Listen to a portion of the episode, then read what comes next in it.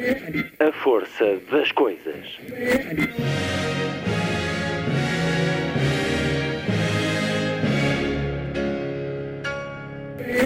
Welcome to the 109th last night of the proms.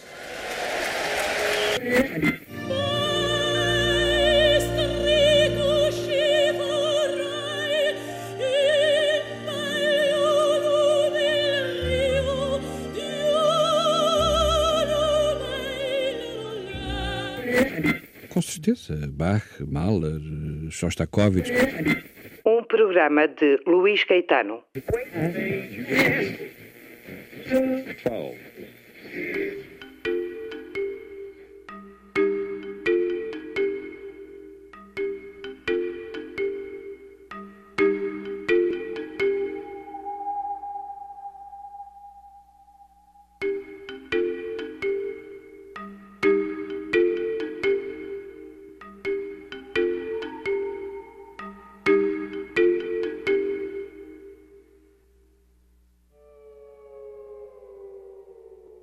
emissão de hoje, Daniel Janas acaba de chegar às livrarias. O seu novo livro de poesia tem por título Cães de Chuva e a edição Assírio e Alvim. Livro para conhecer já a seguir. Vamos, claro, escutar Daniel Jonas na leitura de alguns dos poemas e vamos saber o que une as diferentes partes desta obra dividida em Kalian, Madain, Caleb e Sirius. Daniel Jonas em entrevista já a seguir. Na segunda parte do programa, o regresso aos pontos de venda de uma coleção de livros marcante no nosso país. A coleção Mil Folhas, do Jornal Público, que regressa este sábado. Uma coleção que entre 2003 e 2004 vendeu mais de 2 milhões de exemplares, com títulos de grande qualidade literária, negociados com diferentes editoras que os tinham publicado originalmente. Correspondia este nome ao suplemento literário do Jornal Público, suplemento, entretanto, extinto, sinal dos tempos, das mudanças que, entretanto, ocorreram em termos de hábitos sociais e culturais. Por isso, a coleção Mil Folhas volta também com diferenças, mas mantendo a proposta de nos convidar a ler bons livros. O primeiro deles, o primeiro dos 12 anunciados, que é posto à venda este sábado, é o romance A Gorda, de Isabela Figueiredo. Razão para voltar à conversa com a escritora sobre este livro, mas antes ouço Alexandrina Sofia Carvalho, do Jornal Público, sobre a nova série da coleção Mil Folhas. A terminar, Lilliput, o pequeno grande mundo dos livros para os mais novos, aqui percorrido semanalmente por Sandy Gageiro. Sábado, 1 de maio. Muito boa tarde. Esta é a força das coisas.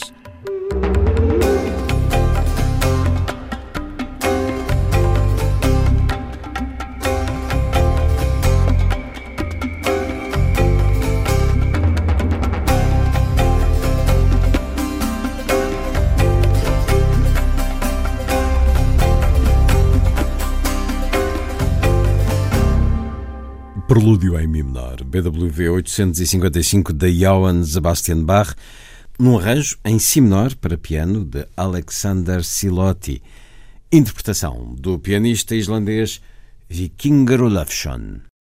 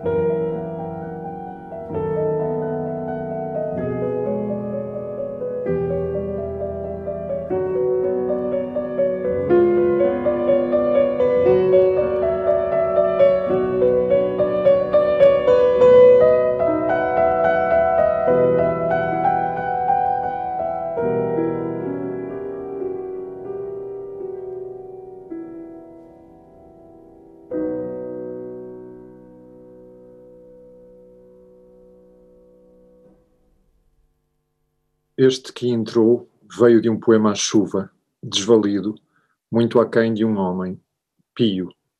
Parece sedento, faminto. O tilintar da porta anunciou a sua chegada, uma pasada de vento. É isto um homem ou um calafrio? Ele diz boas tardes para si mesmo, a gola prepassando bota como uma faca falhada no vinco do colarinho. Assim entram primeiras impressões de quase homens aventurando-se no limiar da comunidade. Bebemos todos a qualquer coisa que esquecemos. Brindamos a pura contingência falhada de ali. E ele sabe-o. Sabe que não é singular, mas acoita-se num transitório mosteiro, aquecendo-se ao fogo que dança numa pequena fornalha e ilumina os viandantes do longo e sinuoso rio sedento. Este que entrou é um peregrino, uma lâmpada. Usa os meus pés sobre o pó dos caminhos que eu queria. Poema no pub. Está no livro Cães de Chuva, o mais recente livro de Daniel Jonas, com a chancela Assírio e Alvim, depois de os anteriores, Oblívio, Bisonte, terem tido franco reconhecimento de crítica, de público e outros uh, para trás destes. Daniel Jonas nasceu no Porto em 1973, poeta, tradutor, dramaturgo, professor. Bem-vindo à Antena 2 uma vez mais, Daniel Jonas. Esta ideia do peregrino, o seu ser poeta é também um ser peregrino? Sim, de certa maneira, é, um, é, um, é, uma espécie de peregrinação, sim. E este peregrino tem que ver com um bocadinho algumas coisas que, que, que a minha poesia tem de, de, de ficcionado. Uh, normalmente não se equipara muitos poemas a, a a romances ou contos ou a, enfim, ou novelas. Um, e, e, parece transbordar um bocadinho da, da, do fazer poético uma, uma ideia de, uh, de confissão não é? e, de, e de meditação sobre o eu ou a relação com, do poeta com, com o mundo, mas uh, muito de, de, algumas, muitas coisas que, que, que eu faço e, e, especificamente também aqui neste livro crio quase uma, uma persona, muitas vezes, para, para, para, para, alguns poemas, não para todos mesmo. E é como se fossem uh, pequenas narrativas poéticas e ficcionadas, nem que sejam uma um sentimento ficcionado. Estes uhum. poemas contam histórias? Contam histórias, alguns deles. Se não contam histórias no, uh, de uma forma um bocadinho um, clássica, contam, contam histórias reflexivas, uh, são reflexões ficcionadas, digamos assim há umas, há umas personagens, ou, ou eu crio uma espécie de ambiente em que eu, em que eu posso ser uma. Quer dizer, há, há um xamanismo nisto, não é? A ideia de uma certa ficção, de um, de um, de um instituir um tipo de sentimento, uh, de um tipo de mood, é? de disposição. Só este título nos convida a uma narrativa. Cães de Chuva é uma homenagem ao álbum de Tom Waits, Raining Dogs, de 1985. Sim, exatamente. Eu não sabia se, se, até que ponto é que isto ia ser obscuro o suficiente para, para uh, as pessoas uh, terem dificuldade de chegar lá, mas a verdade é que é exatamente isso. É um álbum que o acompanha?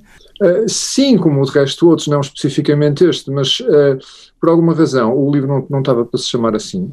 por alguma razão comecei a orientar o livro, havia, havia poemas havia uma, um certo universo canino presente no, no, no, no livro e, e, eu notei que havia aqui uma, uma, espécie de harmonia e ao mesmo tempo foi, um, foi uma coincidência pensar de repente nesse, nesse título, traduzi-lo literalmente para português, o que em português não quer dizer nada.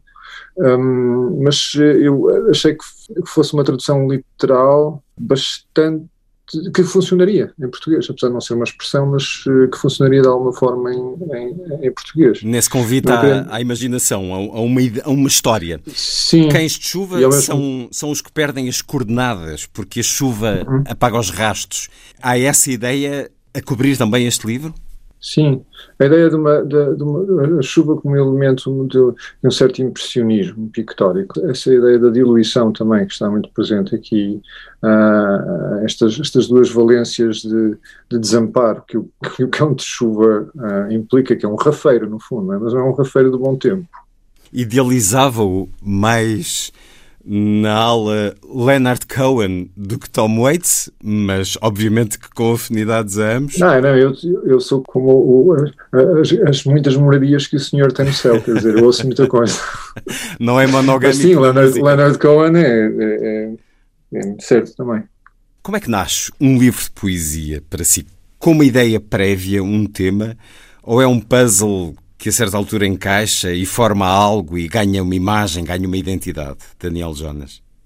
Bom, eu tenho uma, uma, uma, uma certa atração por tentar fazer uh, livros e títulos que sejam orgânicos e harmónicos uh, e que funcionem. Sim, uh, embora isso não seja muito fácil fazer em poesia, porque a, a, a atração pelo doce sortido muitas vezes é, leva a melhor. Uh, por exemplo, isto não é tão. Mas isto não é. Não, mas, mas tento fazer uma coisa que não seja tão doce sortido quanto isso e não tão António Franco Alexandre quando ver, o António Franco Alexandre tinha, tinha tem, tem, tem, nos livros uma ideia muito uh, muito de fio, muito de, de coesão uh, estrutural interna que é muito interessante e que é difícil fazer em poesia. E normalmente os livros de poesia as organizações dos, dos livros nos poetas tende muito a ser o nome de um poema e outros poemas, não é? E portanto só isso diz, diz aliás este, este livro estava para se chamar qualquer coisa parecida, o nome de um poema e outros poemas, e, portanto a ideia de que que, de que alguma coisa obedece a uma, uma espécie de apelo central e que depois é, é, é, é genérico ou, ou, é vário, não é? Uh, mas não, mas a minha procura era, era sempre na, a, a hipótese de, de, de, chegar a um livro em que eu, em que eu acho de certa maneira consegui fazer uma espécie de harmonia e de conseguir essa harmonia, essa coesão interior. Então, a identidade do livro nasce antes do próprio livro? Muitas vezes eu funciono com títulos antes. Uh, e de alguma forma esse título serve de guarda-chuva inspirador para, para uma, uma, série de poemas que se uh, vão adaptando ou se vão abrigando ou afeiçoando àquele título. Nem que sirva de inspiração, de, de modalidade, de, de cor de cambiante.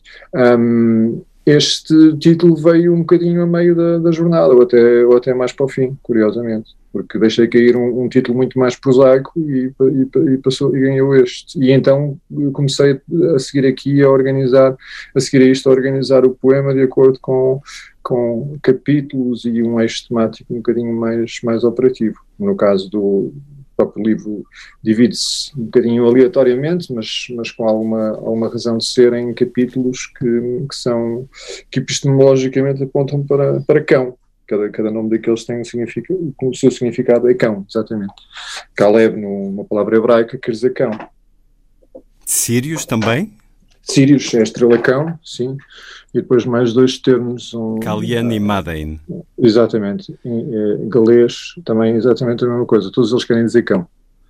Portanto, uh, começamos aqui a descobrir um pouco esta cartografia. Sim, e, e, e mas é engraçado que há aqui também, ao, mesmo tempo, uma coisa que eu achei que não era muito o meu, o meu cup of tea, que era, que era a ideia do, dos cães, e depois já percebi que, que, que há muitos poetas, e, e, enfim, e não só poetas, mas as que vêm sobre cães e gatos, essas coisas. Não é? Eu não queria que fosse necessariamente um, um, um canil poético isto, mas, uh, mas pronto, tendeu um bocadinho para isto. conheço vários poemas, uh, tenho-os gravados até pelos próprios poetas, da memória, da saudade de um cão. Ah, sim. Acaba sim. por ser é homenagem. Calhar, sim, mas é, se calhar é por isso que eu também não tenho neste momento hum. um cão. Porque cansei de. Há, há uns que cansaram de ser sexy, não é? Outros cansaram de sofrer sim. em relação à, à, perda dos animais. A, a perda... Mas isso não é razão para não se ter, obviamente. As pessoas não devem desistir. Apelamos aqui à adoção. procurar o amor. O facto de uh, ser um, um, livro de verso livre torna o livro mais livre que os anteriores, o Oblívio e Sim, é menos, é menos propenso a, a, a hostilizar as pessoas. Eu calculo que aqueles livros monostróficos de sonetos são muito. apelam a uma certa eh, resiliência, como está em voga dizer-se. Um, é, são mais. São mais uh, criteriosos em relação aos, aos leitores, não é tão. Mesmo, é, é, é do ponto de vista formal, até é, é, há que vencer uma certa, uma certa monotonia uh, gráfica que se instala quando se folheiam os livros de, de, sonetos, e portanto estes provavelmente são um bocadinho mais, mais alegres e, e coloridos. Há mais alegria aqui do que nos livros anteriores? É uma alegria só formal gráfica. Hum. Uh, a página 26 não é igual à página 27, por exemplo. Hum. Uh, e desse ponto de vista, alegra a, a mancha do texto não, não se sim, repete. Sim, sim, sim. sim Mas uh, é um livro mais de sombra do que de luz? Sim, provavelmente. Até porque a sombra, a sombra convém um bocadinho à, à, à, à poesia. poesia. Normalmente, normalmente há esta revelação da melancolia, não é? O poeta é um, é um melancólico e, portanto, uh, e, portanto, a sombra provavelmente é uma, é uma sei lá, é uma, é uma tonalidade um bocadinho mais, mais afim do poeta. As histórias felizes não têm história, Daniel Janas? Não, há muitas histórias felizes que têm história.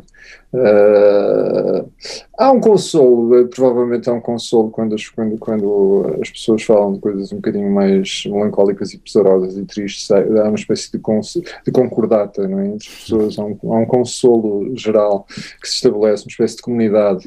Uh, que, que, se estabelece assim. Uh, na alegria estamos todos em festa, não é preciso provavelmente estarmos cada um a seu canto a, uh, silenciosamente a, a, remoer e a ruminar aqui palavras, não é? Cães de Chuva, o mais recente livro de Daniel Jonas, a edição Assírio e Alvim. Pedi-lhe agora, por favor, Daniel Jonas, que nos desse outro poema, Aliterações. Um poema é sobre um ferro que emperra. Um poema é sobre um albatroz que erra, sem destino onde pousar as grandes asas. Um poema é sobre lírimas manhãs e mínimas ondinas, um poema é o crepe sobre o féretro. Um poema é, pode ser outra coisa, que não esta frustração diária e crónica, o mento anarco-sindical, os tampões da raiva e da rebarba. Um poema é, de repente, a bela plaina do oceano que um pachorrento ferro lhe engome, transatlântico, o vinco daquela dobra além e o sol, um gânglio no pescoço da tarde. Um poema é sobre mãos, sobre mãos, sobre irmãos que são amigos e amigos que hoje não se são. É sobre um assado que se perfuma na perfeição. É sobre eu e tu e nós no parque, ou no cinema, ou passeando na rua com popcorns ou frite de Leugene, tirando a felicidade aos poucos do pacote, consultando as horas do último bus. Um poema é a balsa que se chora no Egeu, a trágica ampulheta a toda a hora. É cozer o cílio ao sobrolho com os fios das pestanas e apagar para sempre a fina dor do que se vê. Um poema é querer o mundo e darem-nos Santo Ildefonso, e ver em Santo Ildefonso o mundo que se cria, e afinal sorrirmos sobre lágrimas e ouvir as últimas, a pilha já esgotada, o transistor que se morre. Tirarmos-lhe a função às sacudidelas como um ente querido que se abana, a quem negamos a extrema unção da abdicação, ou o soldado que espreme o seu amigo e o levita de uma cama de campanha. Um poema é minha mãe, és o meu porto. Um poema é não me deixes ir ao fundo, e é tão ingente e tão distante o mundo que meu pai ensina-me a andar sobre águas. A mão da fé não tires, não, meu pai do céu, meu pai do chão. Um poema é, à medida de envelhecermos, tendermos a gostar de flores, de pássaros, de. Um poema é, como alguém dizia, primeiro o ambiente, depois o serviço, por fim a comida. Um fascinante brilho vem das tuas mãos, javalis, chateaus, tâmaras, ação sentar em plásticos tronos a contemplar a equidistante espera. Um poema é um acrílico, um gavetão, um Eglefim dos pobres e o vitelo dos Toffs. Um poema é ser o rapaz de há uma eternidade atrás.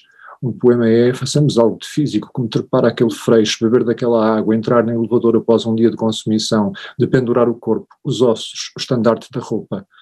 Um poema é a tristeza da roupa acamada, guardada no furgão antes da feira. É o sono dos justos, a marmita dos rentes. Um poema é a monção no vazio do alto mar, um coração que abre como uma romã, a alma da uva no vinho, a renda da manhã que derrama a luz nos pátios do sono. Um poema é não tenho força para a revolta, morreu-me o cão, a pátria, a absolvição. Um poema és. Um poema é após o fim, depois da morte. A última siesta antes do corno fatal antes do último sopro sobre a terra, na vibração da cabra combalida sobre o lenho no casco. Era sobre a morte após a morte, depois do fim. Um poema é o fim, depois do fim, após a morte, antes da terra. Aliterações. Mais um poema do livro Cães de Chuva, de Daniel Jonas. Em tudo na vida há poesia, Daniel Jonas? Uh, não. há poesia há nos livros, há, nas, há, há em quem declama poesia, há, há nas análises literárias, não, mas, mas, mas, mas, em tudo na vida não há, não, não há poesia, ainda bem, porque senão seria muito chato. Não há um sentir. Aqui a ideia deste poema. Mas essa pergunta é interessante, porque essa pergunta pode ao mesmo tempo pressupor que, de que tudo é plausível de ser, de ser plasmado em poesia ou de ser transformado em poesia. Isso, isso eu concordo. Acho que, tudo, acho que tudo pode ser matéria para, para, para se fazer poesia. É o que nos diz o poema, de certa maneira. Sim, exatamente. A poesia está no olhar. Uh, sim, concordo.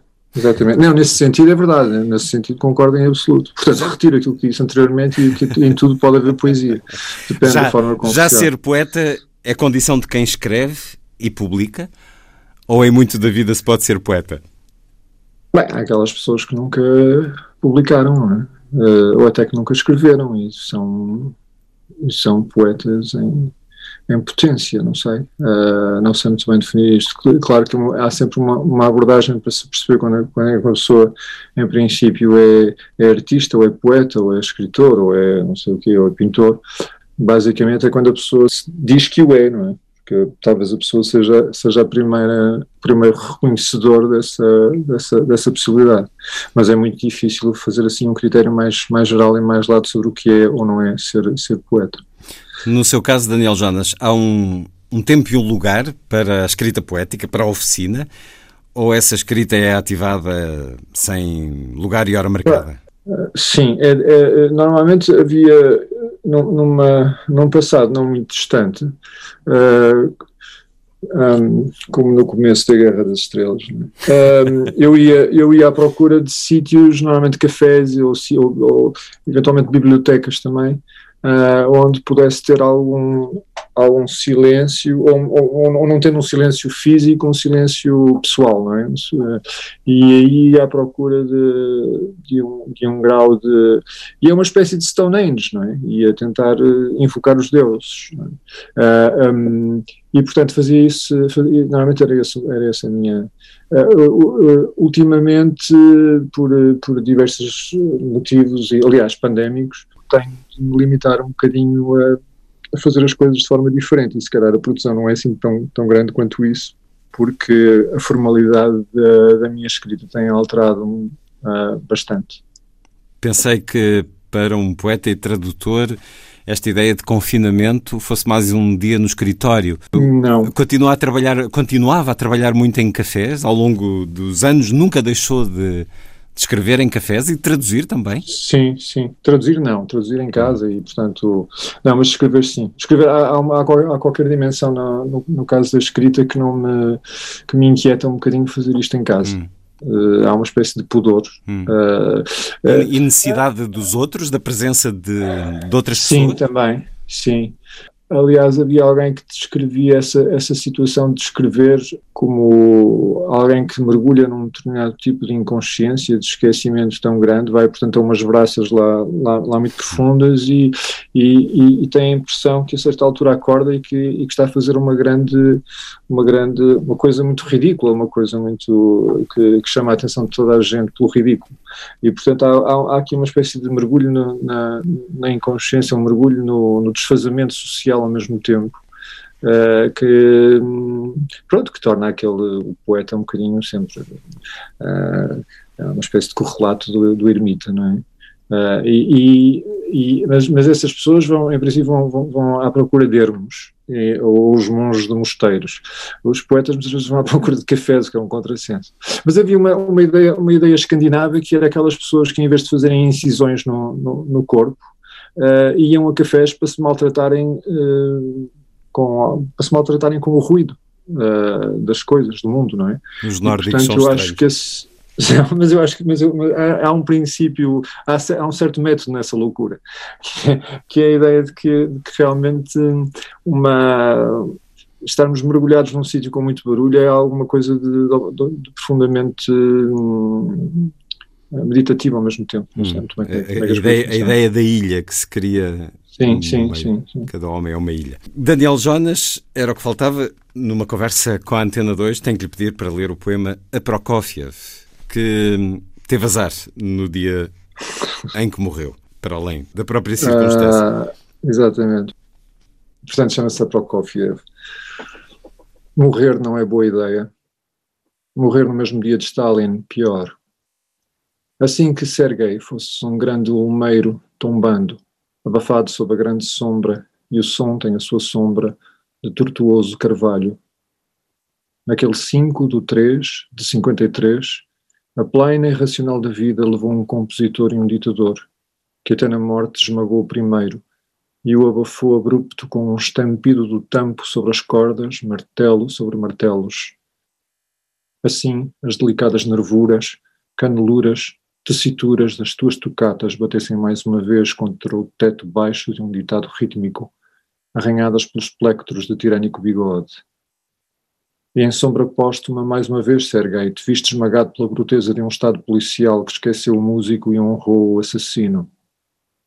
Diz-se que uma humilhação mais se quis póstuma. Que o teu corpo ficasse retido na casa funerária na hora de ponta fúnebre que congestionou a tua última marcha. E agora, não só a notícia, ou a memória, ou a opressão, também na morte te ensurdeceu e obnubilou o ditador em esquife saindo abafando com o estrondo da tampa meio aberta do pianista. E cá para nós, Sergei, o artista fará sempre vénia ao opressor. Já para não falar que Joseph tinha mais dedos do que tu. Por falar em Prokofiev, Daniel Jonas, é preciso sentir música num poema para o aceitar? Assim como a, a inveja tem a mesma, a mesma natureza que o ciúme, a, a, poesia de alguma forma tem a mesma natureza e, e, e, vem dos mesmos humores da música, desde tempos imemoriais, é? também da profecia, mas, mas a música está muito presente na, na ideia da, da, poesia, do que é poesia. Uh, é por isso que há um bocadinho a, a, tentação estabelecida de se declamar poemas, não é? porque era uma forma é uma forma antiga de, se, de que alguma coisa que era parente, que era primo da, da música. E, portanto, nesse sentido, sim, quando se compõe um poema, compõe-se um bocadinho como se compõe música. A ideia é, sim, muitas vezes sinto-me um bocadinho dividido entre, entre um poema que articulo intelectualmente e um poema que articulo musicalmente. E tento, e tento que em, em momentos ideais ou no mundo ideal os dois aconteçam. Um livro sob o signo da música, até pelo título, pela evocação, pela raiz deste novo título de Daniel Jonas, Cães de Chuva, publicado pela Assírio e Alvim. Quer-nos escolher um poema para terminar esta conversa, Daniel Jonas? Ou segue mais um, um pedido? Pode ser, eu preferia um pedido, então, se houver. Pedi-lhe. Senão... Está bem combinado. Pedi-lhe Mitologia Galante. Está na página 112. Muito bem. Pudesse eu ser um touro, um touro belo, manso e branco, que te levasse à certa, as montanhas brancas de Creta, como uma cratera de Tarento, um retrato de jovem de Rafael, sobre a ilha hormonal da velha criança. Salvar-te-ia. Afinal, eu era filho de um deus. Dirias, estou apaixonada por um touro. E seríamos cantados por poetas de Alexandria. Neva. Todo o país é um gueto. Deuses precisam por vezes de se sentir vivos. A crise de meia-idade gera incontinentes e continentes. E tu, matrona, com tuas colinas cansadas, olharás com a cinte a ninfa, o teu espelho passado. Aproxima-te. Eu sou um touro. Eu sou um touro, belo, manso, branco. Mitologia Galante, poema do livro Cães de Chuva, de Daniel Jonas, um livro pleno de lugares, evocações, referências, pessoas, mitologias também. Daniel Jonas, muito obrigado por mais esta conversa na Antena 2. Obrigado, é um prazer. never found me yet, never found me yet. Jesus' blood never found me yet. This one thing I know, for he loved me so. Jesus' blood never found me yet, never found me yet. Jesus' blood never found me yet. This one thing I know, for he loved me so. Jesus' blood never found me yet, never found me yet. Jesus' blood never found me yet. This one thing I know, for he loved Jesus' blood never found me yet, never found me yet. Blood never found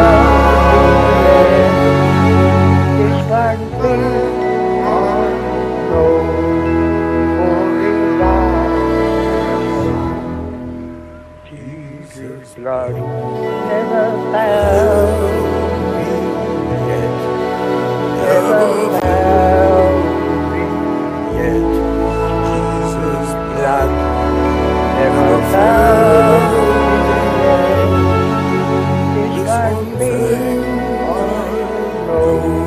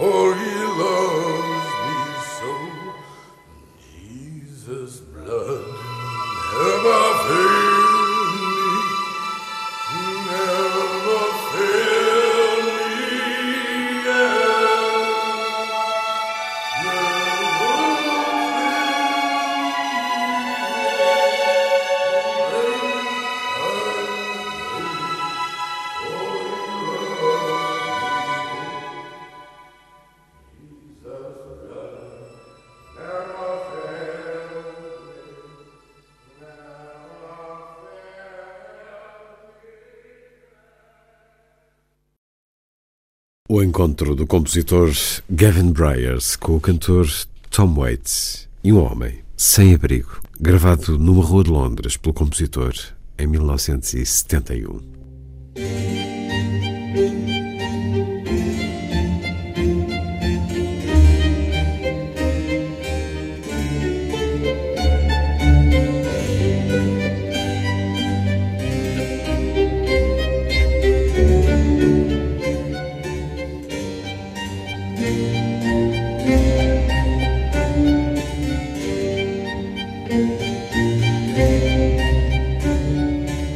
Força das coisas.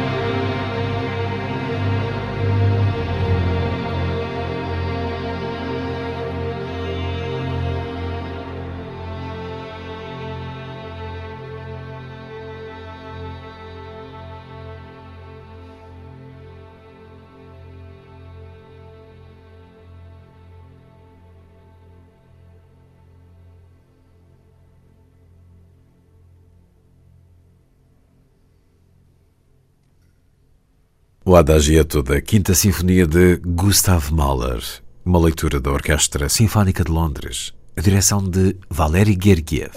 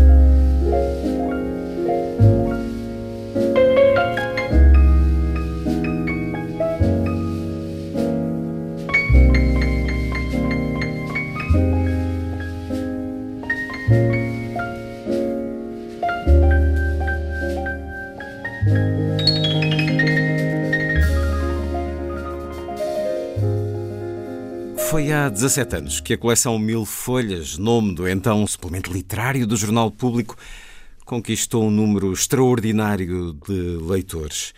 Milhões de exemplares vendidos. Vasco Graça Moura escrevia então que a coleção vinha mesmo a calhar num tempo em que se discutia o que era elitista e generalista em termos culturais. No caso, ao tempo, uma discussão muito focada na televisão. Os autores escolhidos, Thomas Mann, Ernest Hemingway, Primo Levi, Virginia Woolf, Steinbeck, Pasternak, Humberto Eco, foi o primeiro volume da coleção O Nome da Rosa, ou Mário de Carvalho, esbatiam essa discussão. Eram cultura do melhor, mas para o grande público. 17 anos depois, este debate hoje é bem mais vasto. Aconteceram, entretanto, as redes sociais, os smartphones e as múltiplas plataformas de televisão em streaming, mas é nesta altura 17 anos depois, que regressa a coleção Mil Folhas do Público, uma coleção de estímulo à leitura que se juntou então e agora a várias iniciativas de outros jornais e televisões e revistas ao longo dos anos, desde a coleção Livros RTP à coleção Prémios Nobel do Diário Notícias, a outras no Expresso ou na Visão, tanto a coleção RTP como a coleção Mil Folhas do Público tiveram uma grande relevância, marca apurada do grafismo, no apelo também à coleção, ao gosto do olhar. Os tempos mudaram. O que mudou agora, então, nesta nova série da coleção Mil Folhas, que teve 100 números há 17 anos e agora regressa para mais 12, com um ritmo mensal, publicada a coleção no primeiro sábado de cada mês primeiro volume neste regresso, o romance A Gorda, de Isabela Figueiredo, que vamos escutar a seguir a entrevista sobre o livro. Pergunto a Alexandrina Sofia Carvalho, gestora de marca e de produtos do Jornal Público, o que é que mudou? Porque os tempos também mudaram na coleção Mil Folhas. Alexandrina Carvalho. Olá, Luís. Antes de mais, muito obrigada pelo convite. Como bem referiu, a coleção Mil Folhas foi um grande marco no mercado editorial português, teve um papel muito importante junto de todas as pessoas que gostassem minimamente de livros. É impossível, uh, praticamente impossível, encontrar alguém que, que não tenha ouvido falar desta chancela ao longo do tempo. A coleção Mil Folhas inicialmente tinha previstos 30 títulos e o sucesso foi de tal ordem que se fizeram duas extensões à coleção e resultaram nas tais 100 obras que, que bem indicou, entre 2002 e 2004. Esta foi provavelmente a coleção que mais acesso a grandes obras literárias permitiu à grande maioria dos leitores em Portugal naquela altura. E desde que a coleção terminou, que o público tem vindo a receber uh, constantemente palavras de apreço e de saudosismo por parte de todos os leitores em relação a Mil Folhas. E achamos então que agora seria o momento certo para trazer uma nova edição, não só pela ligação emocional que, que os nossos leitores sentem pela coleção, mas também pela responsabilidade que, que nós sentimos em levar as melhores obras aos nossos leitores, especialmente numa altura em que agora se viram privados, entre muitas outras coisas, mas em particular, como estamos aqui a falar, à cultura. Portanto, este foi o principal uh, motivo para lançarmos agora esta nova edição em parceria com a Leia. Uma coleção, creio que chegaram a 2 milhões de exemplares vendidos. Vendemos cerca de 2 milhões de livros no, no global dos 100 títulos naquela altura.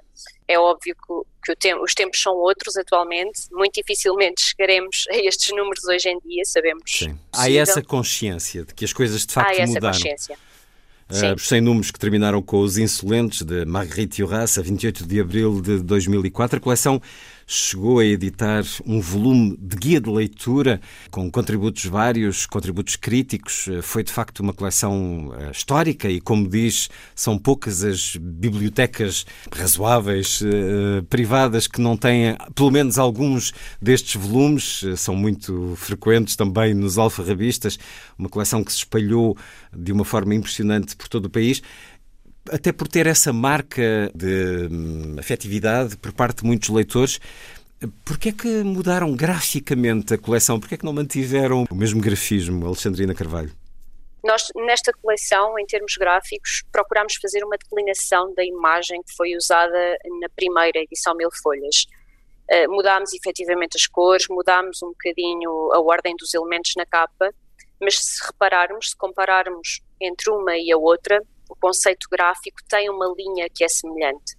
Uh, seja pelas molduras de imagem, seja pela forma como o texto está inserido, há ali uma linha de continuidade. É certo que passaram 17 anos e, portanto, teríamos que fazer alguma coisa que diferenciasse de alguma forma. Na altura, as cores usadas foram o pastel, umas cores muito pastel, hum, os muito, rosas, muito os verdes, os azuis, exatamente. E nós agora queríamos trazer algum, de, de alguma forma uma modernidade e cores que, que chamassem um bocadinho mais, um, que notassem mesmo que é uma nova era da Mil Folhas. E, e foi isso que fizemos. Uh, mantivemos os tais aspectos que mantêm a linha gráfica, sem destoar do conceito gráfico da primeira, da primeira edição. Uh, mantivemos tudo o resto, com exceção da supercapa, são edições em capa dura. Optámos por um formato intermédio entre um livro normal e um livro de bolso, que tivesse uma leitura fácil. Portanto, quisemos manter de alguma forma a linha com a coleção anterior sem perder o conceito de inovação. Uma coleção que contribuiu, então, é também essa a função em qualquer órgão de comunicação social, contribuir também para a sustentabilidade financeira dos próprios média. Aqui eh, vamos ter 12 números, 12 volumes anunciados para a coleção Mil Folhas, agora que o suplemento literário do jornal já não existe também. O tempo é assim, tem marcas muito distintas com a sua evolução. Nestes 12 títulos, como disse, A Gorda de Isabela Figueiredo é o que nos chega já neste sábado, primeiro. Depois há títulos como Nemesis de Philip Roth, Sputnik Meu Amor de Haruki Murakami. Os versículos satânicos de Salman Rushdie, esse livro que marcou a história também em 1989, O Planalto e a Steppe de Pepe Tela. Como é que selecionaram estes títulos e estes autores? Como é feito este processo, Alexandrina Carvalho?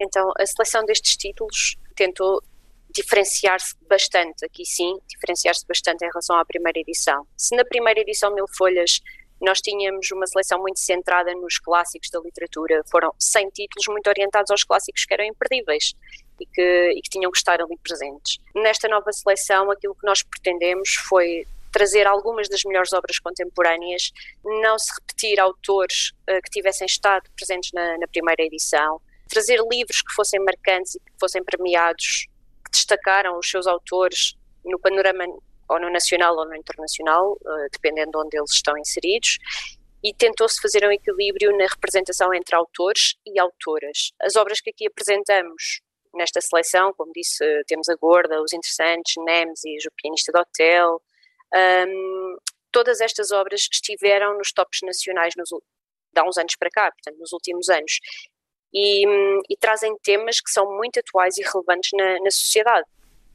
Se olharmos, por exemplo, o primeiro volume que estava, que estava a referir, A Gorda, da Isabela Figueiredo, temos ali espelhado todo o problema do culto da imagem, da falta de autoestima, da insegurança devido às questões relacionadas com o corpo. É um tema muito atual e cada vez mais presente, também entre as gerações mais novas. Depois temos também, por exemplo, a Pequena Abelha, que traz o tema das migrações, outro tema tão flagrante na sociedade atual. Portanto, todos eles têm um propósito específico.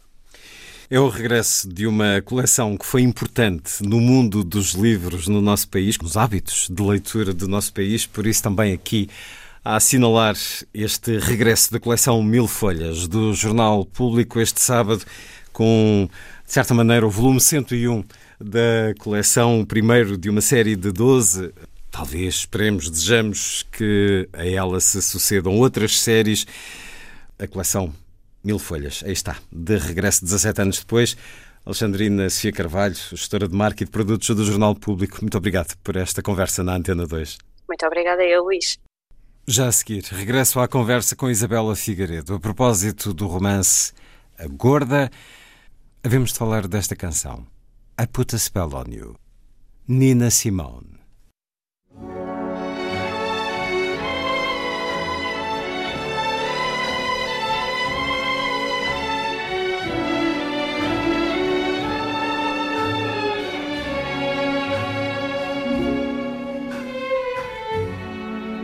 Put a spell on you.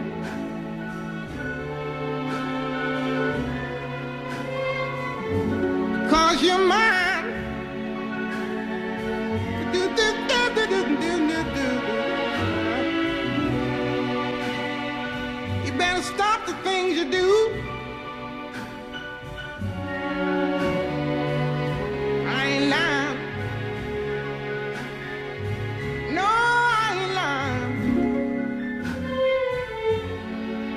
Know I can't stand it. You're running around. You know better, Daddy. I can't stand it cause you put me down. Yeah, yeah. I put a spell on you.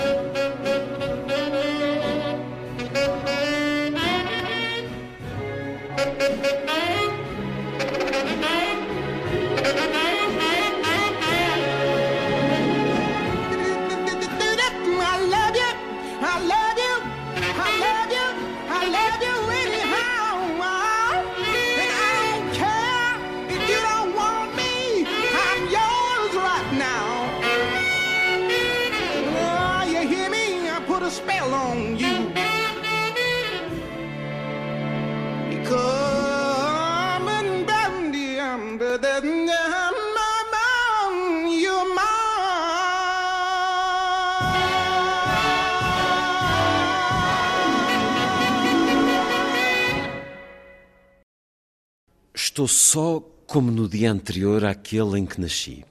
Ainda na barriga da mamã, mas sem a conhecer e ignorando absurdamente a jornada que me esperava. Eu, mistério de carne insatisfeito. Eu, tempestade sobre as quatro estações. Eu, forte e fraca de tudo, já não me espero a obrigação de vencer, de voar acima da miséria, da desordem e da aparência. Nada me espera, mas lembro-me de que ainda estou na vida. Obrigo-me a comer a sopa de feijão verde, repetindo esta ideia. Tens anos para cumprir. Aguenta-te. Isto ainda vai melhorar. E agora? A mesma pergunta, ciclo após ciclo. E agora? O que me resta sem eles, sem nada por que esperar, a que obedecer, respeitar, cuidar? Sem amarras, sem âncora, sem desejo de fuga? Como é que se vive? E é um excerto de A Gorda, romance de Isabela Figueiredo, que sucede vários anos depois, eh, oito anos, sete anos depois, ao caderno de Memórias Coloniais. Bem-vinda de regresso à rádio, Isabela Figueiredo. A referir aqui uma epígrafe de Javier Cercas, que tem no seu livro uma das crónicas do El País, em que ele afirma que o passado nunca termina de passar que nos marca no nosso cotidiano, age sobre nós, o passado está assim tão presente em si, sente-o de que maneira? Sim, está presente sempre, todos os dias. Neste momento aqui, eu estou no presente agora, e estou no passado com aquilo que vivi, com as pessoas que amei. Somos feitos desse passado. Som- Sim, Mas esse ele passado eh, está em eh, mim. soma-se frequentemente? Ele está se... ele não se assoma porque ele nunca se vai. Ele está eu estou sempre simultaneamente no presente e no passado. No presente e no passado, no presente e no passado. Em todos os lugares onde vou, eu tenho ah, eu, eu, eu recordo o meu passado com eu não digo, eu não queria dizer com saudade. É com um certo, com certo gáudio que eu recordo o passado. porque- Celebratório? Sim, celebratório. O, o- o passado bom e o, o que foi bom e o que foi mau no passado. Eu gosto de tudo isso no meu passado. O meu passado é tão, tão rico, tão cheio de coisas, ah, tão cheio de aventuras e tão cheio de desgostos e tão cheio de riqueza que eu estou sempre a celebrar, a celebrá-lo. Porque recordar esse passado é, é, é celebrar também o presente. Eu não Então sei está a se- celebrar a vida. Eu estou a celebrar a vida todos os dias. Então sente-se bem. Sinto-me. Sinto-me Tranquila, feliz. Bem, Ou, ou podemos, podemos não estar bem, mas celebrar a vida na mesma. Eu sou muito insatisfeita e eu costumo sentir que não sou feliz, como a maior parte das pessoas. Eu sinto que não sou feliz. Mas há momentos, eu tenho momentos de epifania em que olho para determinada paisagem ou determinada obra de arte ou leio um livro e, e em que tomo consciência de que não, não é verdade. Não é verdade. Sou de facto muito feliz e sou muito privilegiada e a minha vida é muito boa. Eu sinto-me muito bem viva. E isso é fruto de maturidade? Ou desde sempre olhou as nuvens e sentiu a beleza? Eu estou sempre em paz com a vida, Luís. Sempre em paz com a vida, porque eu sou muito autêntica, muito honesta. Nunca tenho, nunca estou escondida atrás de um disfarce. Não sou uma personagem. Sou uma pessoa real. Eu, eu Isabela, sou uma pessoa verdadeira. E, e isso dá-me uma enorme paz. Eu estou sempre com a minha consciência limpa, sabes? E eu penso que isso me me dá, me dá muita alegria de viver. E também, sabes que há uma coisa que eu tenho em comum com a Maria Luísa, não tenho, não tenho todas, tenho algumas coisas em comum com ela, mas uma delas é essa forma de, esse excerto que tu leste, essa forma de olhar para a vida. E agora o que é que eu tenho?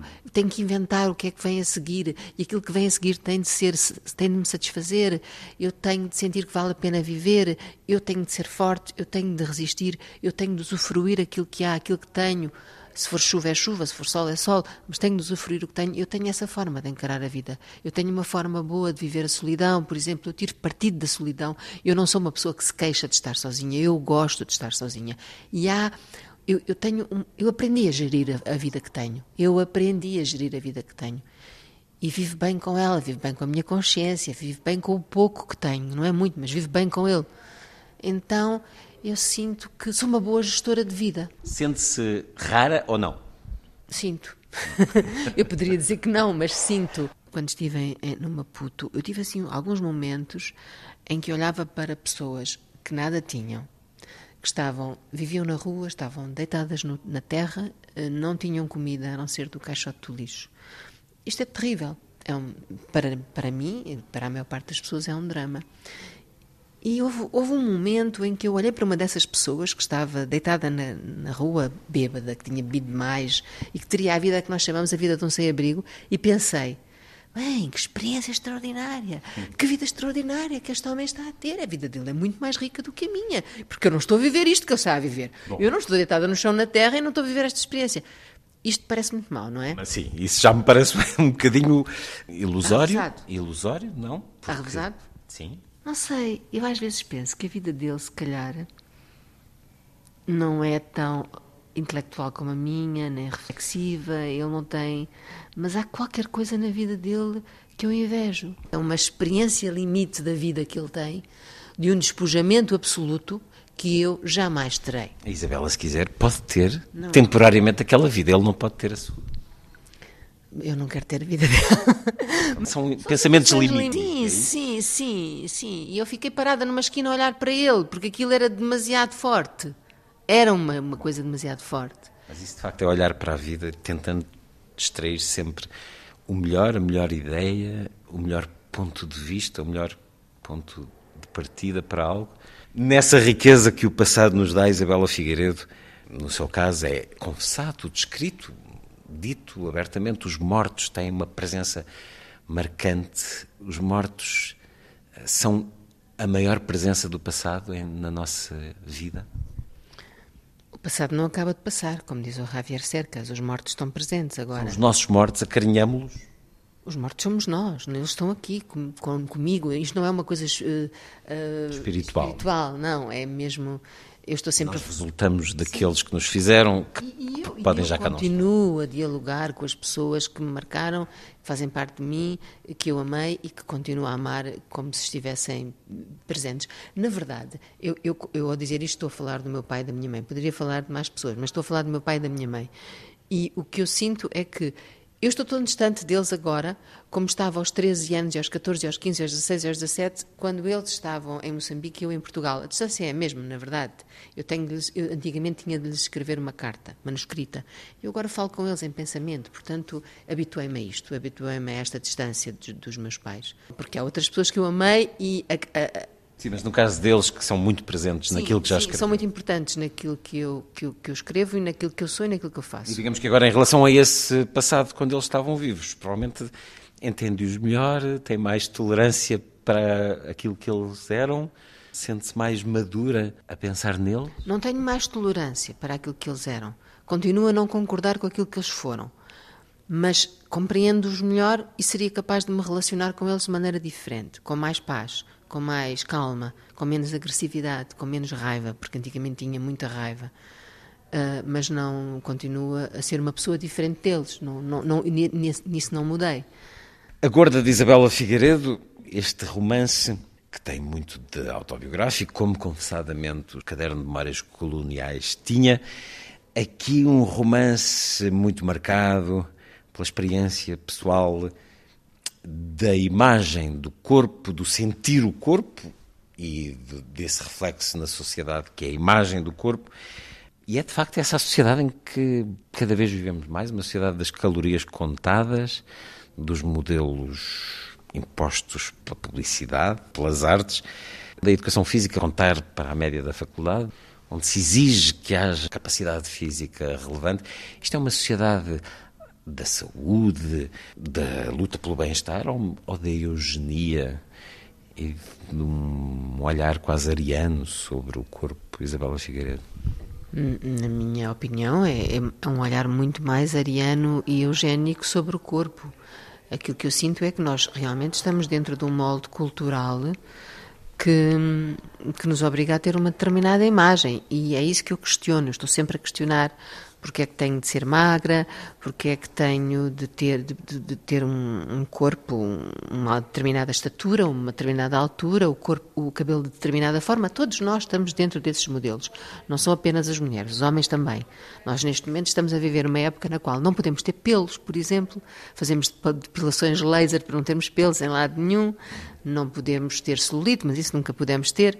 Ah, mas, mas é uma época que já vem de há muito tempo atrás. E alarga-se mais, ou seja, também não podemos ser, não podemos ser velhos, não podemos ser pobres, eh, tudo o que saia daquele modelo é olhado com eh, desprezo, intolerância, censura, crítica, mas isso é uma cidade terrível.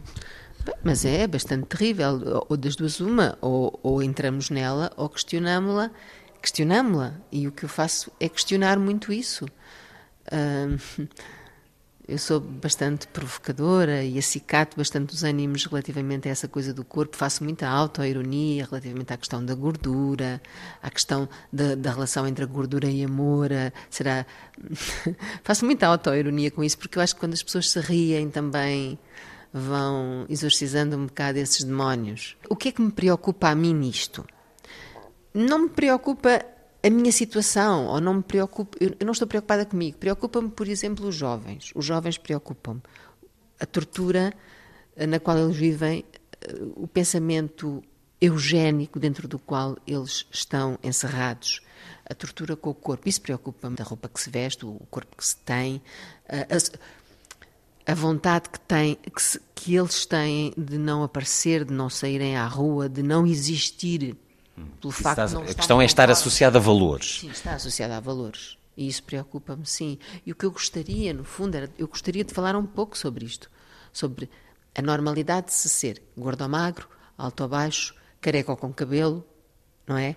ser diferente. Eu queria falar um pouco sobre isto. Mas a Na- sua personagem aceita que a imagem que tinha e que aquilo que era enquanto eh, gorda eh, devia ser combatido e devia ser anulado. E falo Bem, sim. através de uma operação. Sim, ela fala através de uma operação e na realidade ela, ela é discriminada pelo facto de ter um determinado corpo. O namorado dela, o David, discrimina e tem vergonha dela porque ela tem aquele corpo e portanto ela tem um motivo para para querer. Então ela não vence esse olhar eh, de desprezo da sociedade. Ela, Ela vence parcialmente. Ela vence parcialmente. Ela vence esse olhar da sociedade após fazer a cirurgia, porque ela diz, ela diz após fazer a cirurgia que emagreceu uma quantidade enorme de quilos, no entanto continua a ser a gorda.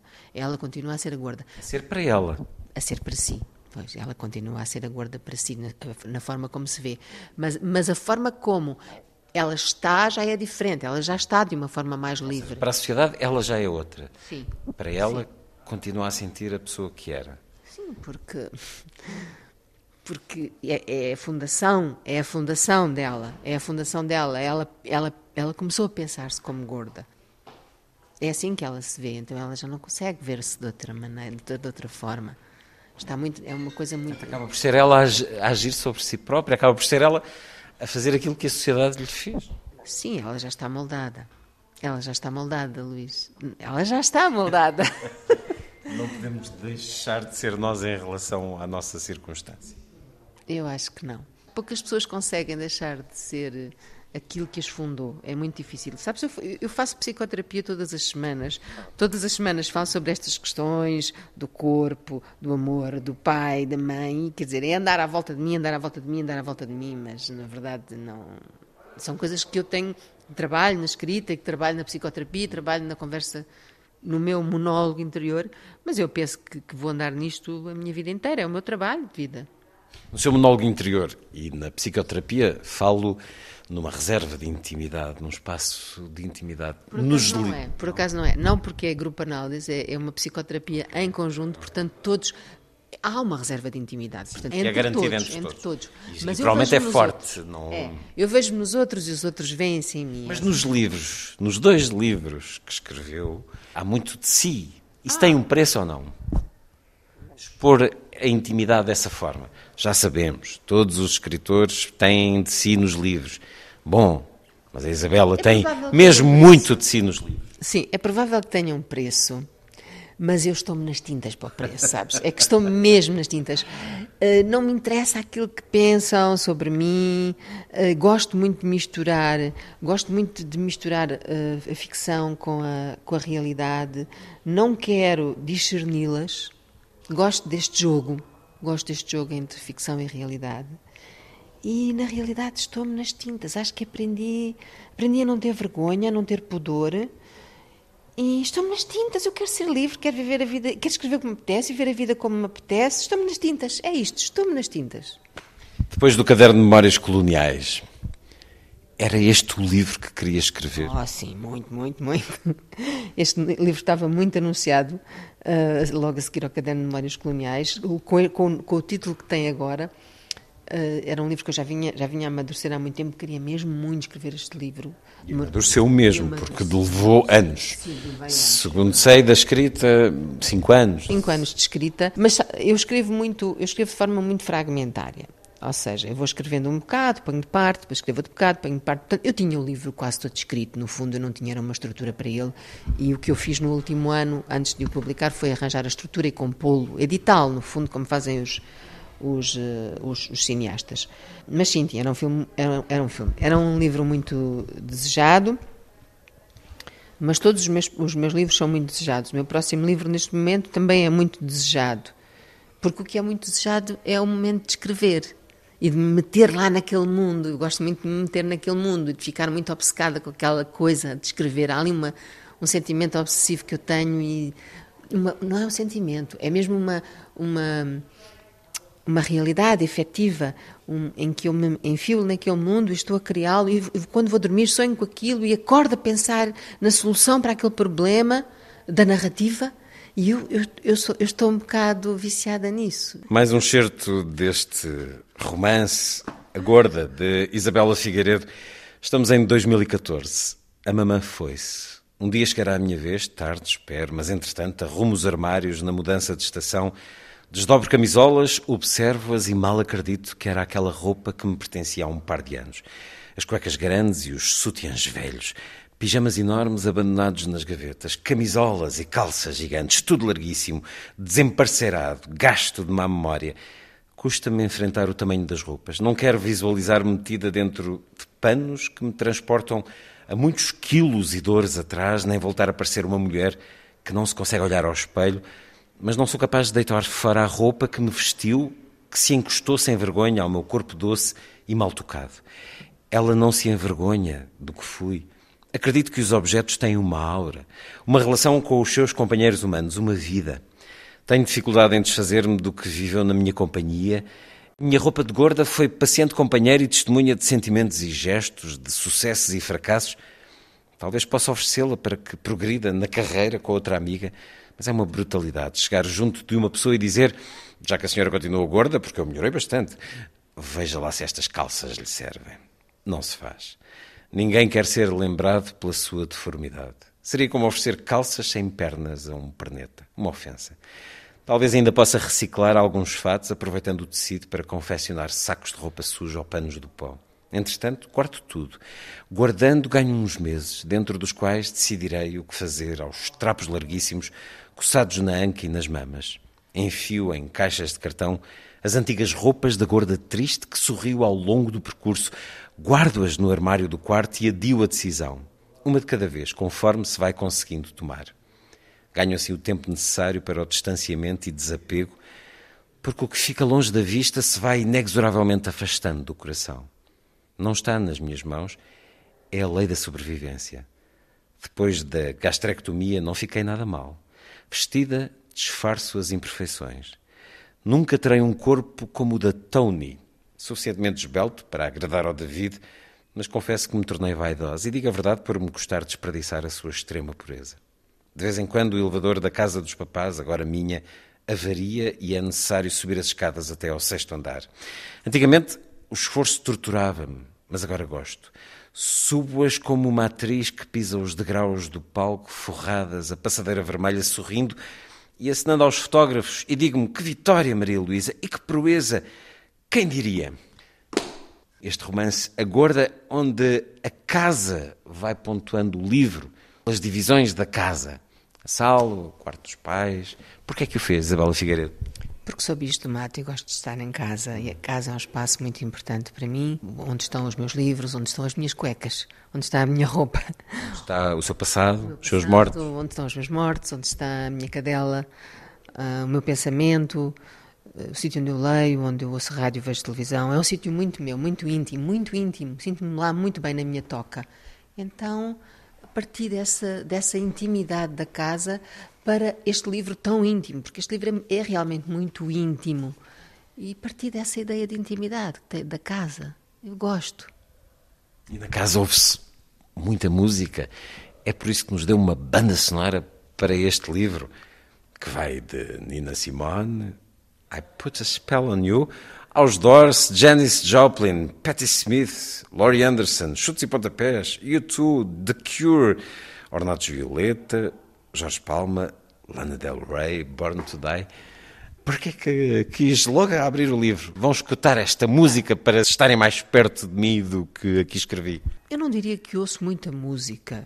Não, não, não sou propriamente uma consumidora extraordinária de música, mas a música é muito motivadora, é muito inspiradora. Inspira-me. A música tem uma energia que inspira em mim sentimentos, emoções, coisas que eu que- há, determinadas emoções que eu quero nas quais quero escavar e que encontro na música. E essas músicas dessa banda sonora são músicas que eu ouvi obsessivamente e volto a esta palavra, obsessivamente enquanto escrevia, porque a energia dessas músicas, dessas letras e desses desses ritmos tinha aquilo que eu queria, tinha as emoções que eu queria transmitir, escrever. Então eu ouvia obsessivamente, consecutivamente, alguma, essas músicas e outras que não estão aí. Hum, ouvi algumas que, que, que tirei E agora, agora vou fazer uma confissão, porque uh, uma pessoa muito minha amiga disse-me: essas músicas são demasiado. Não pode, isso são guilty pleasures. Guilty pleasures. Não tens de tirar isso daí, isso não tens de tirar isso daí. Diga lá uma. Coldplay, era um Essa agora. Coldplay, disseram-me que não podia pôr Coldplay, que ele é tão lindo, e eu não podia pôr, não pus Coldplay. Mas disseram-me, é muito uncool, e eu, está bem, Isso é um pronto. politicamente correto. Isabela Figueiredo, não, não aceito, não, não aceito que lhe voltem a dizer isso. Não, mas eu estou a assumir que tirei os Coldplay que me disseram que era uncool. Uh, espero que a pessoa se ria se ouvir isto. Uh, mas pronto, porque eu ouvi essas músicas de facto muitas vezes e essas músicas têm partes da letra que poderiam ser epígrafes, Uh, mas eu não poderia ter tantas epígrafes, já tem 13. Até porque acho que tem que se pagar uns direitos altíssimos. É? A sério. Pois, não, olha, isso não sabia. Ouvi há pouco dizer que esteve em Maputo. Voltou à sua África pela primeira vez, depois da infância e juventude que nos conta no caderno de Memórias Coloniais. Voltei para descobrir que esse determinante possessivo não pode ser usado, não é minha. não é a minha África, é uma África de outras pessoas. É, um, é como aquele quadro que está ali na parede, é um quadro na parede, já não é meu, é, um, é o passado, é uma imagem, é uma coisa passada. Uh, o que eu, o que eu, eu precisei de voltar lá porque eu sonhava constantemente, eu sonhava constantemente que estava em Lourenço Marques, ou com o meu pai, ou com a minha mãe, ou com os dois, e tinha estes sonhos consecutivamente. E houve uma determinada altura, uh, no verão passado, em que eu decidi, tive um sonho muito impressivo, em que estava na Baía, na Baía do Espírito Santo, em Maputo, e acordei com aquela sensação incrível de que estava mesmo lá. E nesse dia comprei uma viagem para ir ao Maputo. Comprei, fui à internet, comprei a viagem, não tinha sítio onde, onde ficar, isso ficou tudo para depois, organizei as coisas depois, mas decidi que tinha de ir. Eu tinha de ir enfrentar essa, essa memória, esses, esses sonhos. Quantos anos depois de sair? 41. Tinha de ir, tinha de voltar. Tem lá pessoas? Não, não tenho, não tenho. Encont- Levei contactos de pessoas que eu não conhecia, não conhecia ninguém, não, não encontrei lá ninguém no meu passado, só conheci pessoas eh, novos, no- novos conhecimentos, pessoas novas na minha vida. Eh, Não tinha nada, nem ninguém. E, e foi, foi bom, foi, foi de novo uma experiência limite, como há bocadinho eu estava a contar aquela coisa, porque contactei com muita pobreza, isso eu, eu não. Eu tinha, sim, eu sabia que, que, que Maputo hoje em dia é um, Moçambique é uma terra muito pobre, mas sabia teoricamente e fiquei e- e experimentei isso na prática e isso foi brutal. Custou-me muito perceber que aquela terra antigamente era uma Europa construída pelos portugueses e que esse, esse custou-me muito perceber que essa Europa realmente era um lugar eh, afortunado, eh, mas que Mas os- sentiu, sentiu ainda uma culpa colonial?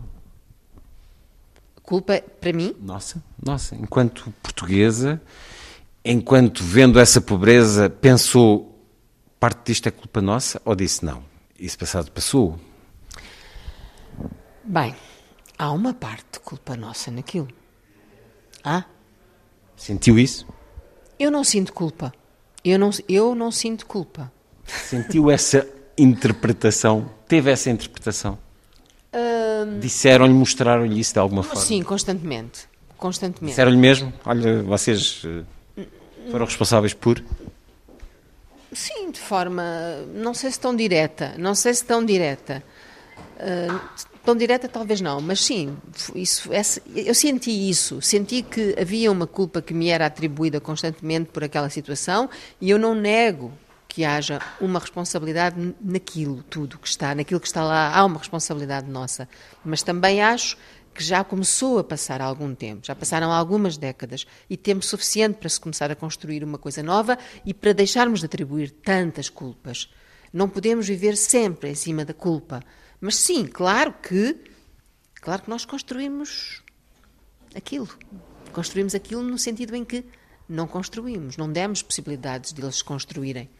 Não demos, os portugueses não deram aos afric- africanos a possibilidade de eles se construírem, de eles se enriquecerem. Portanto, claro que construímos uma parte daquilo. E esses dias tiveram uma consequência em si, uma razão quase esotérica. Sonhar com e fazer algo, uma viagem muito especial e longínqua por causa de um sonho. A experiência, o estar lá, o revisitar lugares onde viveu, onde esteve, onde experienciou diferentes coisas. O que é que provocou? O que é que, o que, é que Isso lhe é deixou? bonito, é bonito dizeres isso do esotérico, porque nesse sonho que eu tive, eu senti mesmo que estava no Maputo. Eu senti que estava lá e que aquilo era uma coisa muito real. Chamamento. Sim. E meus- eu dou muita atenção aos meus sonhos. Eu acho que os meus sonhos são muito reais. Eu gosto muito de sonhar à noite. Gosto muito de viver essa vida do sonho noturno. Gosto, acho que aquilo é uma vida, uma segunda vida, uma segunda hipótese de vida que eu tenho. Traiçoeira. Eu vivo duas vezes, vivo de dia, vivo à noite. Sonho imenso. Ah, mas foi uma experiência, foi uma experiência muito dura, muito dura. Eu estive lá um mês sem qualquer ajuda, sem qualquer apoio, sem- só sozinha, ou seja, sem alguém que me apoiasse, com quem eu pudesse partilhar ah, ideias ou se fosse o que fosse, sozinha. Portanto, foi duro. Como foi duro, foi muito rico. Como foi muito rico, foi muito bom. Esta é a associação. Mas foi duro. Chorei algumas vezes, mas ainda bem que fui sozinha, porque ninguém me viu chorar. Veio melhor consigo? Resolveu coisas em si? Sim, resolvi. Não, vi- não vim melhor comigo própria, porque eu estou bem comigo própria sempre. Mas vim com esta questão da identidade resolvida. Quem é que eu sou? De onde é que eu sou? Eu sou uma mulher portuguesa. E a questão africana fica no passado. Eu nasci naquele lugar, eu sou uma mulher eu- portuguesa, faço parte, vivo na, pertenço à Península Ibérica, sou uma mulher ocidental, do Ocidente, europeia. E isto ficou muito claro na minha cabeça. Não sou uma moçambicana. Cortou amarras, de certa forma. Cortei. Cortei esse cordão umbilical que me ligava lá, essa dúvida, essa enorme dúvida. E essa experiência de um mês ou a experiência da sua infância e juventude vão voltar no próximo livro? Vão. Vão acontecer, no, vão estar presentes no próximo Sim, não livro? consigo, não consigo, não consigo evitá-lo. A amarra foi cortada, mas, mas lá está, é o tal passado presente. Sim, é o passado presente. Não consigo evitar, tenho de voltar, eh, tenho de escavar ainda um pouco mais naquilo, porque eu acho que enquanto eu for viva e aqueles que têm idade para ser meus filhos forem vivos, ou seja, daqui a 50 anos talvez nós possamos começar a esquecer o nosso passado colonial, daqui a 50 anos, quando eu já não for viva. Mas ainda precisamos de mais tempo para esquecer, para ultrapassar. Esquecer eu não quero, mas quero ultrapassar e quero ultrapassar da forma mais construtiva. A forma como escreve sobre o sexo no romance A Gorda, crua, real, como o sexo é vivido. Mas porquê é que vemos isso tão pouco na, na literatura, nos outros livros? Presumo que muitas vezes, quando lê sobre sexo eh, em romances, sorria de condescendência perante tanta metáfora, tanta analogia.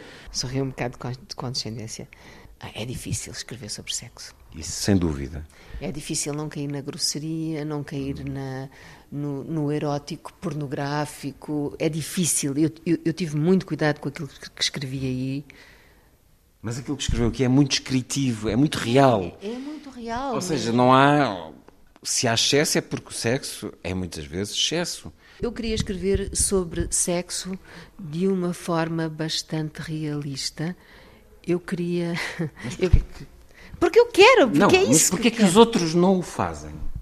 Já sei, não posso falar pelos outros, mas, mas não, não, não temos uma espécie de autocensura ou candura excessiva na literatura quando escreve sobre sexo, na sua opinião? Na maior parte dos casos, eu acho que as pessoas têm pudor. Eu acho que as pessoas têm pudor. Quem escreve ou quem lê? Quem, quem escreve, quem, quem lê, não. Quem lê quer, quer, quer identificar-se, quer, quer esquecer-se que está a ler no momento em que está a ler e quer viver aquilo. Como eu, como uma- alta definição. Claro que sim. Eu, quando estou a ler um livro, eu quero viver aquele livro, eu quero esquecer que estou, que estou viva, quero, quero me- mergulhar naquilo. Não, as pessoas têm pudor, as pessoas têm muito. Há um preço a pagar por tudo aquilo que se escreve e por tudo aquilo que se diz, e as pessoas têm medo disso. Portanto, é preciso pedir. Eu, estou sempre a dizer isto a, alguns, a algumas pessoas que me dizem que querem escrever.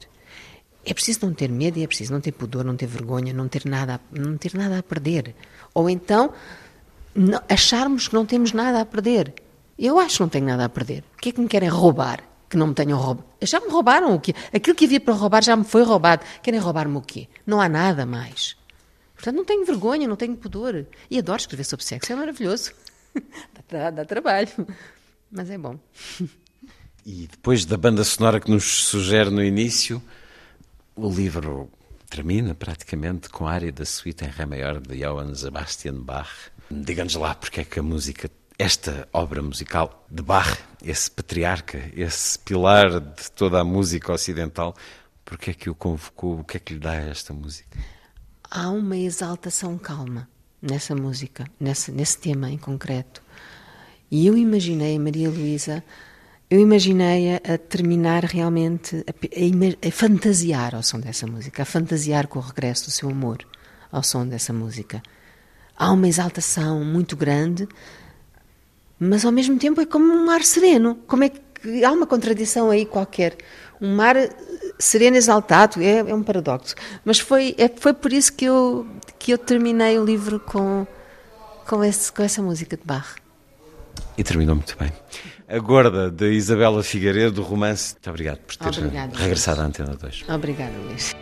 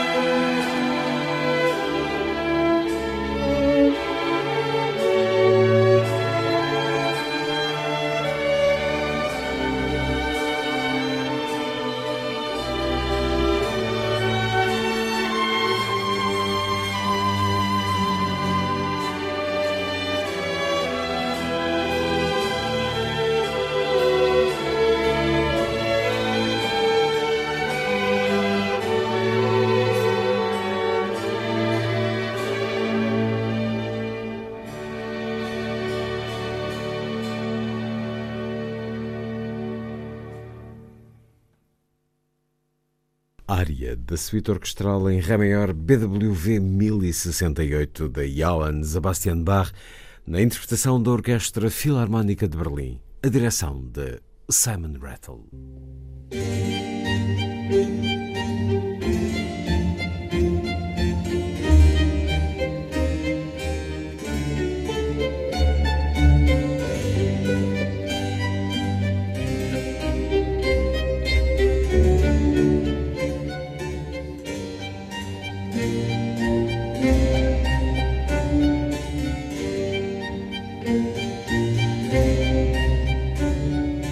A força das coisas.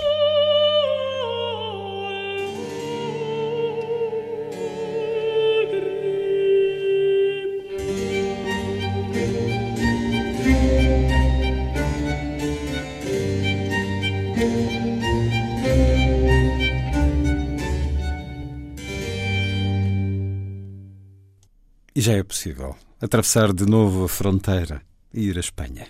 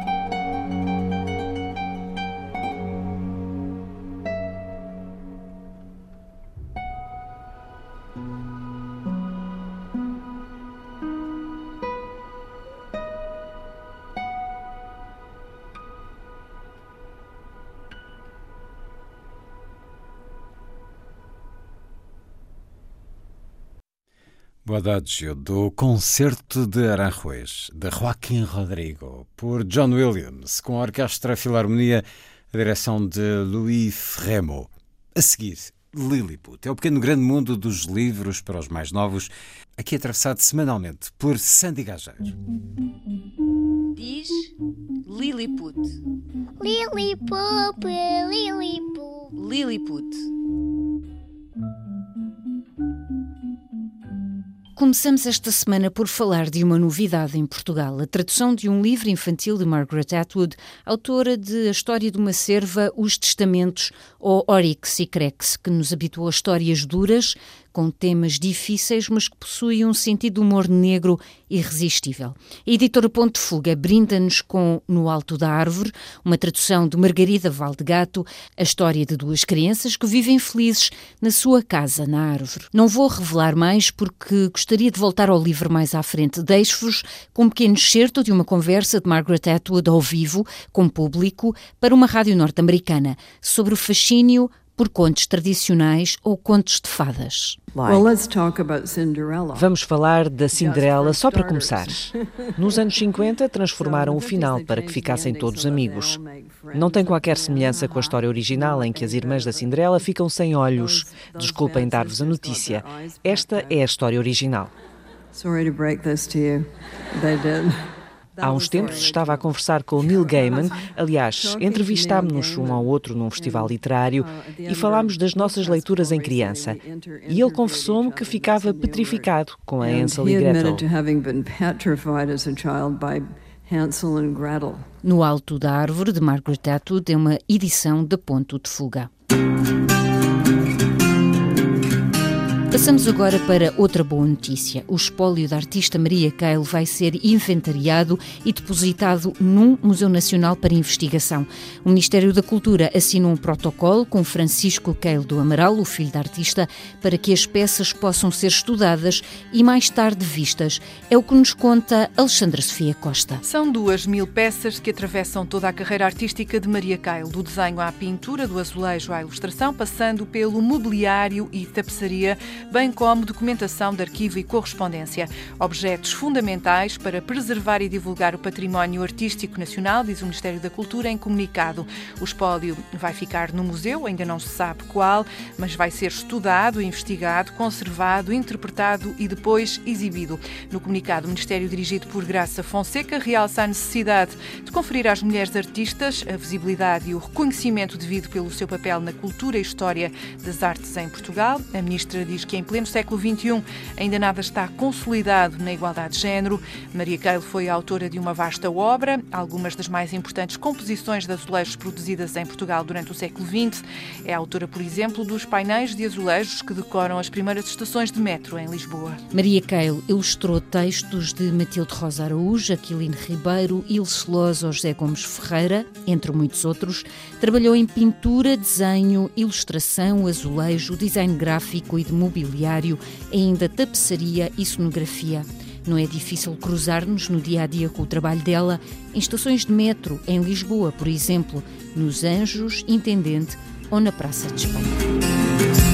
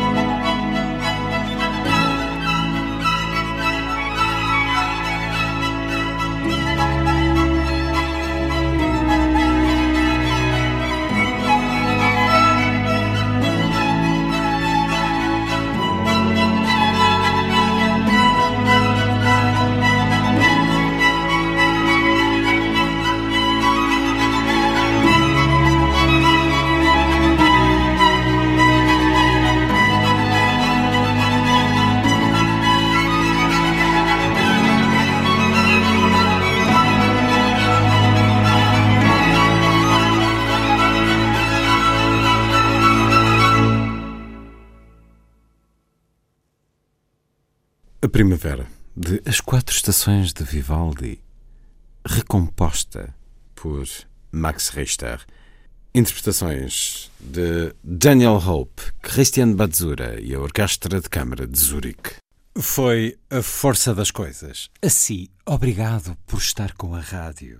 Bom dia, bom fim de semana.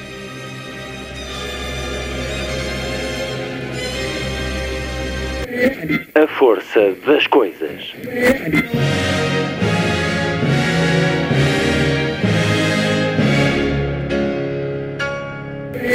Welcome to the 109th last night of the proms.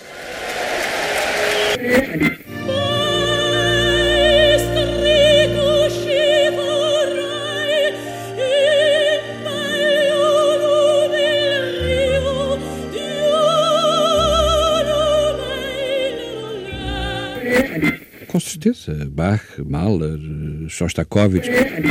Um programa de Luís Caetano.